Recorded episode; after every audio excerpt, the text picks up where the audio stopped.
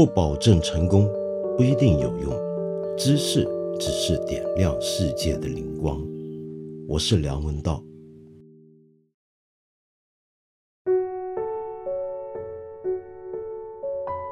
有这么一件事，虽然已经过去一个星期，好像所有该谈的事情都被大家谈的差不多了，但是我仍然忍不住想，今天在这里跟你聊一聊。这是因为这件事情。真的是我最关心的这类问题的其中的一个代表。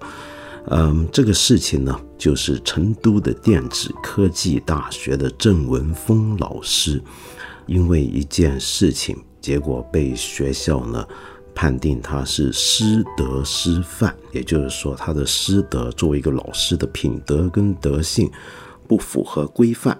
那么让他呢停教两年，到底他干了什么坏事，让学校觉得他不符合师德呢？原来是这样的，他在教一门课关于创新的思维以及创新到底是怎么回事的这么一门课里面呢，那么有学生。教功课就要教上谈中国古代的四大发明，那么结果呢？郑老师呢就在跟学生的群里面就直接说，这个四大发明根本不能够算得上是他所教的，他所认为的创新。那么结果呢？这个学生就拿着他们这个群里面的谈话的这样的一个记录，拿去给学校举报，学校居然就通过了。那么这件事情呢，瞬间就在我们舆论界里面惹起了轩然大波。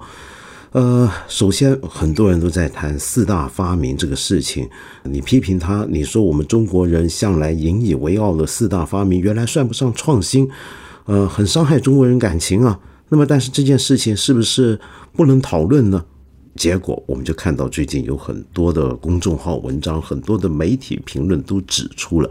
围绕着四大发明这个事情，其实向来都有很大的争议。很多人都已经很正确的指出了四大发明这个说法，甚至不是我们中国人自己原创的讲法，而是西方人的讲法。那么很多人呢？都说这个四大发明首创这个概念的人是非常有名的英国汉学家李约瑟。那么以研究中国古代的科技史闻名的这位英国的著名的学者。那么好，这些事情呢，我都不需要多补充了。但是我在这里只想稍微更正一下，呃，这个广泛流传的说法其实是有点毛病的。首先呢，呃，这个四大发明，西方人之所以看到中国古代有四大发明，那是因为他们向来有一个所谓三大发明的讲法。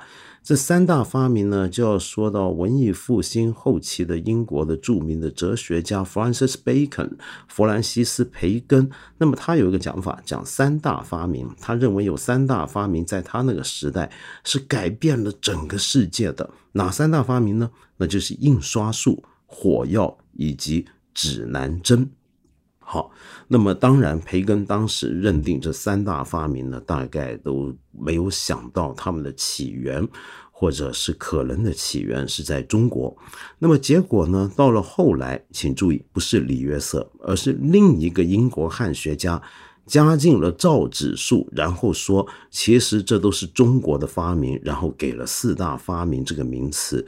这是另一个约瑟，不是李约瑟，而是爱约瑟。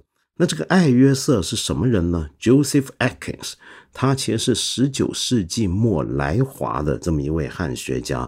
那么后来曾经在中国的海关，在英国人赫德的领导下面工作当翻译。一九零五年的时候呢，还死在了上海。那么是他，而不是李约瑟，首先把造纸术加进培根。也来的这个传统三大发明的传统，在印刷术、火药跟指南针之外，加入了造纸术，然后认为这四样东西都是中国首先发明出来的，所以叫做四大发明。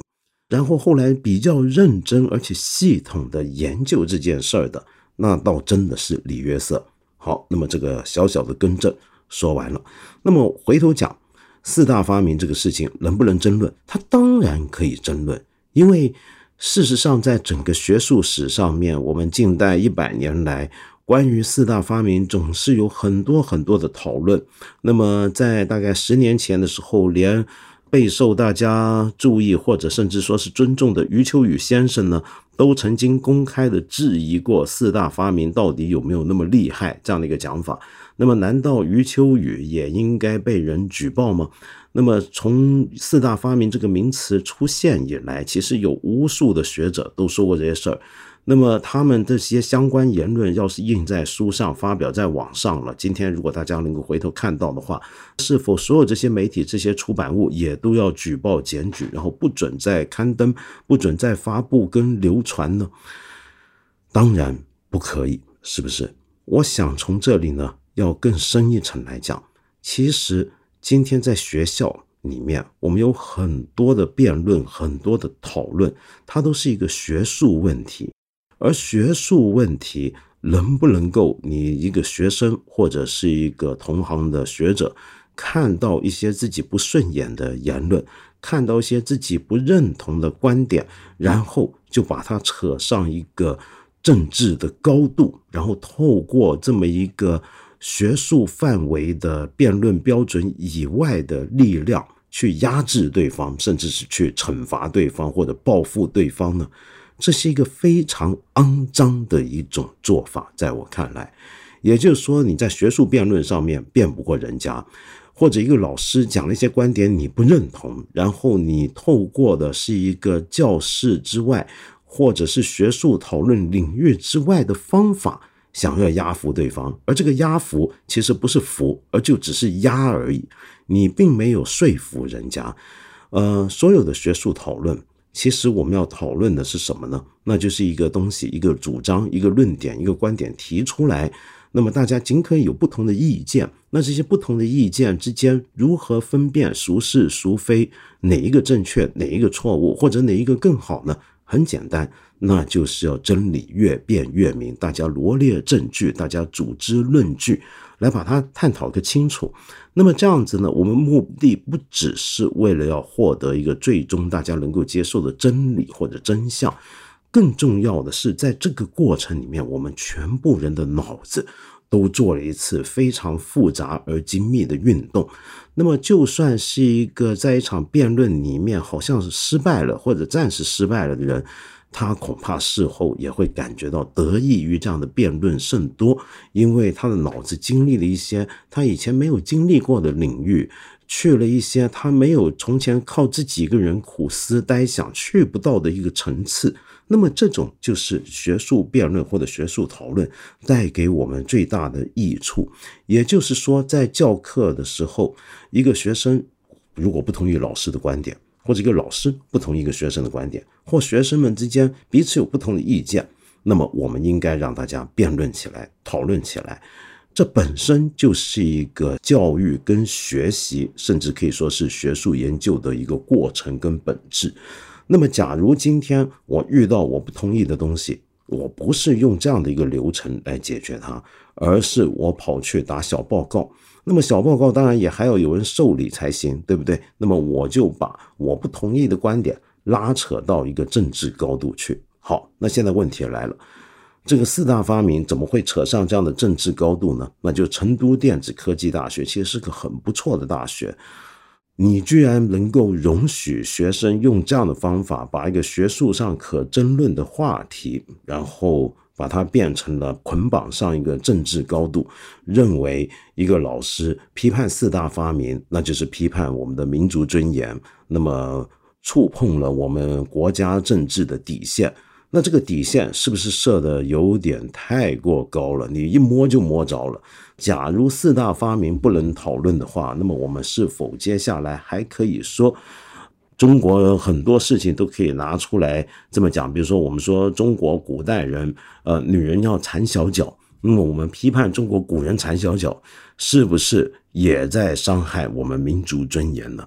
那么我们民族尊严如果要拉到这么高来讲的话，那么我们还叫做有自信心吗？这当然是个很严重的问题，对不对？但是从这里面，我还想进入另一个方向，也就是我认为这件事情它为什么那么让我关注的主要的理由，就是根据后来揭露的消息，我们发现郑文峰老师之所以被学生举报，是因为这些学生原来自己跟他有一些教课上的安排不满意，或者说觉得老师对他们有些不妥当的地方，或者至少他们认为，于是他们是故意想要引出老师说一些今天大家看来离经背道的话。那么好去举报他，也就是说，他们想要设一个局来构陷自己的老师，而最后这个学校还让他们得逞了。这种举报的问题在哪里呢？首先，我们要讲举报这回事儿，举报对不对？很多时候都是对的。比如说，我看到有人犯法，那我去举报他。但是问题是，今天我们常常见到的举报是怎么回事？有一些人他不是犯法，而是我们认为他触碰到了一些。国家的政治原则的敏感地带，或者是我们社会上面大家主流意识形态里面不能接受的东西，然后我去举报他。那么举报这种事情啊，首先就我刚才已经讲了，他其实绕开了一个正常辩论的行为。那么没有经过辩论，就试图透过这个社会上面其他的力量或者权力机构来处理掉我的对手。在这个过程里面，说不定我还得到好处，比如说这种暴富的快感，这样的一个东西啊，我觉得它最大的问题在哪里？首先，它当然是个人伦道德的败坏。那么，这种人伦道德的败坏能够坏到什么程度呢？我以前曾经写过一篇文章，叫做“出卖作为一种美德”。那么这个题目很吓人，主要是帮一本书呢写的导读跟序言。那么那本书呢叫做《档案》，这本书呢谈的就是前东德时期。当时有一个很重要的国安机构叫斯塔西，这个机构使得东德有相当高比例的国民成为了他们的线人。那么这些线人呢，就秘密的帮国家在监视着他们身边的人的言行。那么向国家打小报告，国家收到了，机构收到这些报告之后处不处理，那是他们国家机构后来自己的事儿。但反正你先帮着忙监视，他们都在监视谁呢？监视的人包括自己的同事、自己的朋友、自己的老师、自己的学生、自己的同学、自己的亲戚、自己的太太、丈夫、自己的爸爸妈妈，甚至自己的孩子、兄弟。那么，由于整个国家有那么多人都在干这种秘密打小报告的事情，所以产生的结果就是这个国家里面。人与人之间的基本的信任关系被瓦解掉了。当一个社会人与人之间基本的信任关系被瓦解掉之后，这个社会几乎就可以说是很脆弱、很脆弱到不堪存续的状态，只能靠一个非常强大的维稳力量跟强制的权力来维系它。这样的一个社会是一个理想的社会吗？更不要说这样的社会绝对不可能是我们中国人的理想社会。在我们中国自古以来的传统里面，比如说从儒家的道德里面，我从来没有听说过出卖可以是一种美德的。但是为什么我刚才说在那样的一个西方社会里面，出卖能够变成一种美德呢？那是因为有一些权利在鼓励大家做这种举报。这个举报当然它是一种出卖，对不对？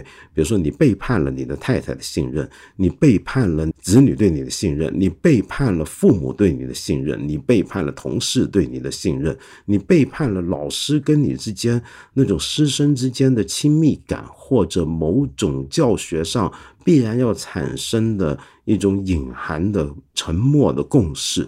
那么你背叛这些东西。背叛在中国人从来不可能是件值得夸耀的美好的事情。你透过举报别人来背叛，这就叫做出卖。那么把对方出卖给一个权力机构，这也更不可能是一个中国人伦价值观里面值得称美的一件事情。然而，我觉得很危险的是什么呢？我们今天仿佛正在目睹有这么一种歪风。好像正在要开始有苗头了。你比如说郑文峰老师这件事情，这个学校为什么一遇到学生举报，这个举报是这么的荒谬，他们就要处理这个郑老师呢？那是因为牵涉到我们还有另一种心态，我们特别喜欢讲一件事，叫做不怕一万，只怕万一。我们今天呢，已经为了这个只怕万一付出很多很多的代价。现在这件事就是其中一个代价。这个学校担心的是什么呢？假如他们收到了同学们这种举报，而他不处理的话，会不会报上去、扬上去，连自己到最后都吃不了兜着走呢？于是他们就不管三七二十一，直接处理掉这个老师就对了。这种情况是什么呢？也就今天我们有一些机构、有一些个人、有一些个体，他开始到了这么一个程度，他非常恐惧、非常担心，他觉得有人向我举报说某个人触碰政治红线。做了些敏感的事，说了些敏感的话。如果我不马上把被举报的这个人给干掉、给处理掉的话，会不会下一个就轮到我呢？也就是说，他们出于一种自保的心态，就无论如何就自我审查，然后就要去处理掉对方，处理掉这些被举报的案例来自保。那么，你说我们国家有明文法律规定不准诋毁四大发明吗？当然没有，所以说这完完全全是一个自我审查，而且是一个非常过分的自我审查。那么，假如像一个大学这样的机构都能自我审查到这个地步的话，那么我们这种将来会可能造成被举报的人或者事情会越来越多。为什么呢？因为这就造就了这么一种社会环境。这个社会环境是我不爽谁，我对谁看不顺眼，我就想办法。拿他的一些的生活上的一些的言行，把它记录下来，或者跟他的聊天啊，本来是私人的聊天，我偷偷的拿出去举报。由于大家都害怕不处理举报，所以逢举报就很有可能会成功。也就是说，我不爽谁，我今天在这个社会里面，我都是有办法去搞他的，那就举报他，向他的公司、向他的单位举报，向他的所属的街区举报。或者向任何一个我相信掌握权力的机构去举报，而那些机构或者公司或者单位，他可能觉得一收到这个举报就要干事儿，要不然的话，他害怕下一个轮到他自己。这是一个什么样的社会？这是一个什么样的社会风气？于是今天变得有点人人自危，很多人呢就在无下限的扩张这个自我审查的范围。我最近见到一些比较可笑的例子是这样，比如说，就有人告诉我，最近说话不要用“声音”这个词，为什么呢？声音今天很敏感，然后甚至还说“理性”这个字都少用一点，为什么呢？因为理性原来也很敏感了。那么，如果声音很敏感，是不是我们鼓吹大家沉默才不敏感？如果理性很敏感，那么我们是不是说疯狂才叫不敏感呢？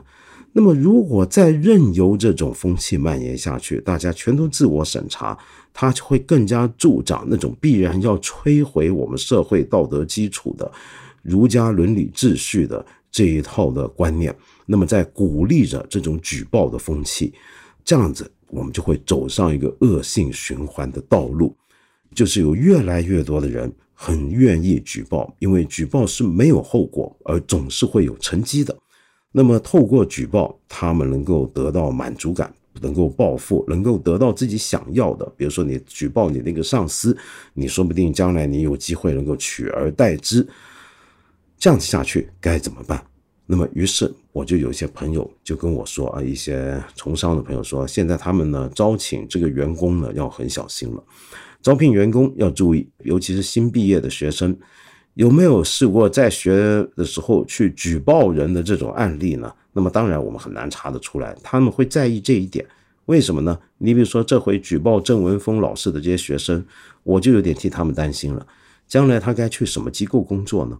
无论去公家单位还是私人公司，你进去一个机构工作，这个机构的人要是发现你过去曾经干过这样的事儿，他敢不敢聘用你呢？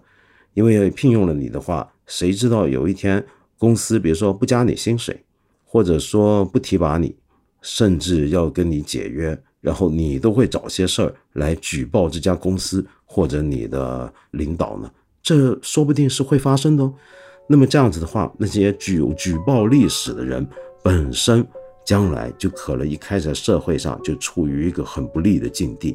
但是，假如今天我们社会上有越来越多人像我刚才说那个朋友这样子，这么样子担心，招起的员工有举报历史，他认为是黑历史，这样的话，那我们社会不就变得更加的提心吊胆？每个人都在提防每一个人，每一个人跟其他人说话的时候都要小心翼翼，每一个人都在随时要担心被人陷害，或者有机会甚至先下手为强去陷害人，这样的社会。还能是一个好的理想的社会吗？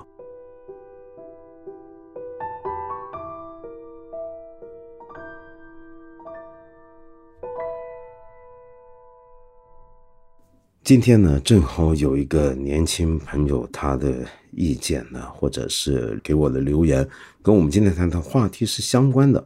这位朋友，你叫做方婶，你说你是一个即将升上高三的学生，想问我一个困扰了你很久的问题。是这样的，你说我从小就因为家庭原因没有一个愉快的童年，真是很遗憾啊！我听了之后，然后你又说到家人没有教你如何去做自己。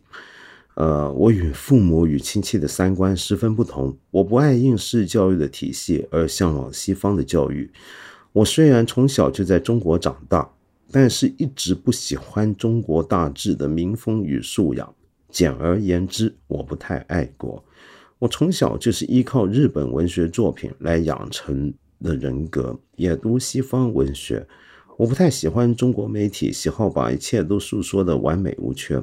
我比较想出国留学，但家里没有富裕的经济条件，周围人一直把我当成异类来看。有人删我好友，我思想和别人不一样，是我的错吗？我真的一定要去爱国吗？我要去以高成本、高风险的出国的形式逃避吗？我的性情恰是不太喜欢中国的事情，是我的问题吗？嗯，这个问题很好，很有意思啊。那么方省，我们这么来看，一个一个来解决。首先，你该不该出国留学？如果你家里面负担不起的话，那你将来就要自己想办法。假如你真想出国留学的话，如果你有志出国留学，我当然很鼓励。因为一个人在他人生中有一个阶段，能够到别的地方经历其他样的生活，经历一种不同的教育环境，开开眼界，无论如何都是一件好事。当然，反过来一直留在国内接受教育，也不一定就是坏事。那其实到世界上任何一个地方，教育都是双向的，呃，人家给你什么教育是一回事你如何去学习，如何去被教育，那是另一回事你永远都掌握一半的主动权。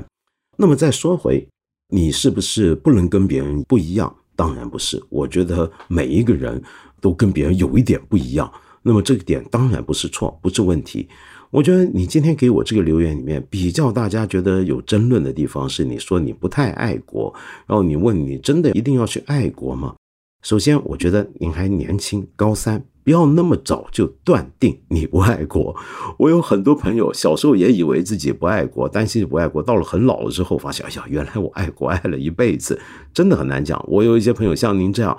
就出国之前对别的国家很向往，也觉得自己不是一个爱国青年，然后出去之后回来变得特别爱国，尤其甚至移了民都很想回中国，是有这种情况的。我们不要太早断定。那么更重要就是，到底什么叫做爱国呢？嗯，我觉得为什么我说你不要那么早那么容易的判断自己不爱国？那是因为你刚才说了，你不喜欢中国很多东西。我们的教育方法，我们的民风，我们的素养，我们的媒体，然后甚至可能也有我们的文学吧。你喜欢日本文学、西方文学，然后受他们影响很深。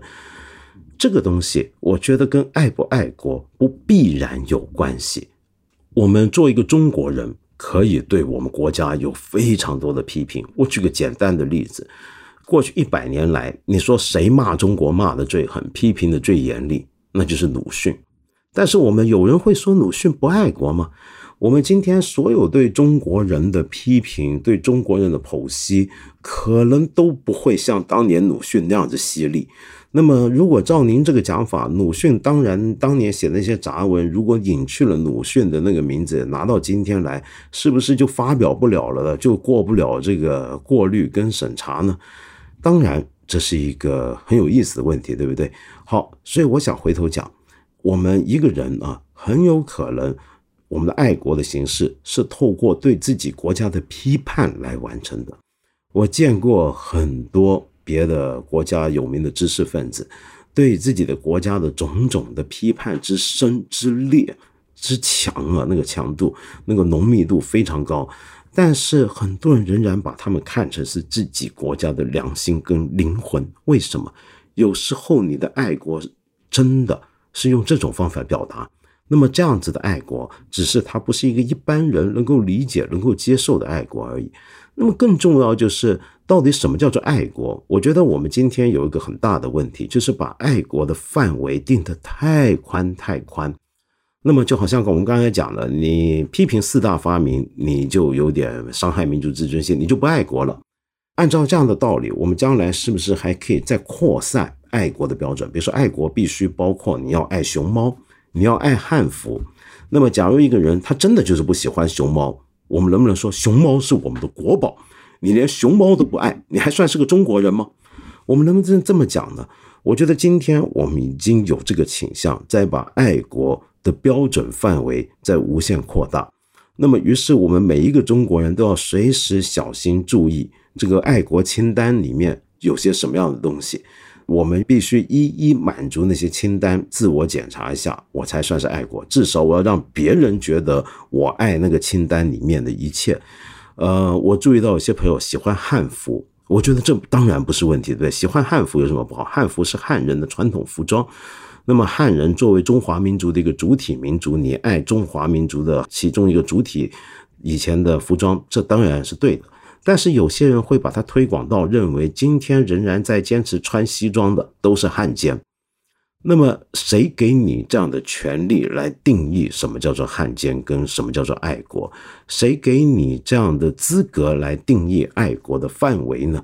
那我们一个中国人，假如他就是不喜欢吃中国菜，那是不是也就是不爱国呢？没有中国味，他就爱吃西餐、吃日本菜，那他难道就是不爱国了吗？那么，如果我们把爱国的定义放到那么宽泛的话，那其实说明什么？那恰恰说明我们在爱国这种要求背后的心态是多么的狭隘，多么的狭窄，多么的不宽大，多么的没自信。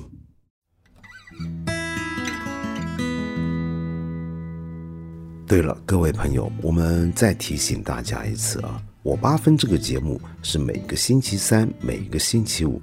都会在看理想的 APP 更新，期间呢还会有不定期的番外。